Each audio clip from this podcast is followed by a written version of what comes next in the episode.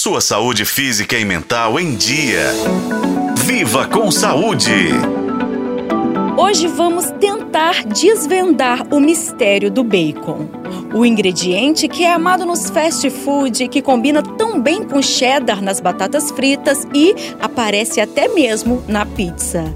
Muita gente vê o bacon como um vilão, cheio de gordura e caloria. Mas será que ele pode fazer parte também de uma dieta saudável? Primeiro, vamos entender o bacon.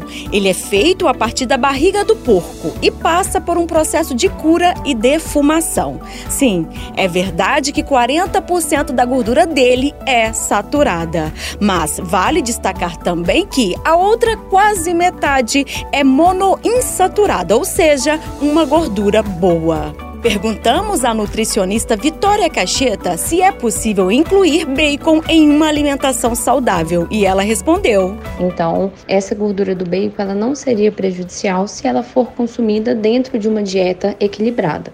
Então, isso não seria o problema. Para mim, os problemas principais do bacon estão nos bacons tradicionais que a gente encontra no supermercado, né?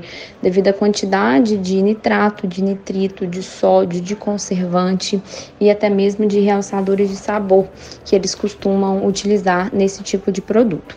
Em relação a gente consumir o bacon todos os dias, como eu disse, se a gente né, estiver em uma dieta equilibrada, isso não seria o problema, né? Então, existem dietas low carb, dietas cetogênicas, que a gente até mesmo utiliza esse tipo de alimento, porque ele tem também proteína, e outros nutrientes que encaixariam nesse tipo de dieta. A dica então é consumir bacons artesanais, porque eles costumam vir de animais criados soltos, por isso tem uma carne de melhor qualidade. Além disso, normalmente é defumado com lenha, não com fumaça líquida, como é feito nos produtos industrializados, por exemplo, o que significa menos conservantes.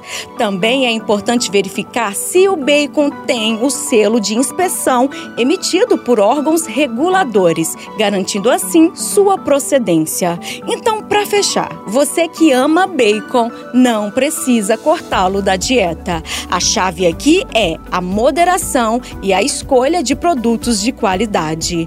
Eu sou Nubia Oliveira e este foi o podcast Viva com Saúde. Acompanhe pelos tocadores de podcast na FM O Tempo.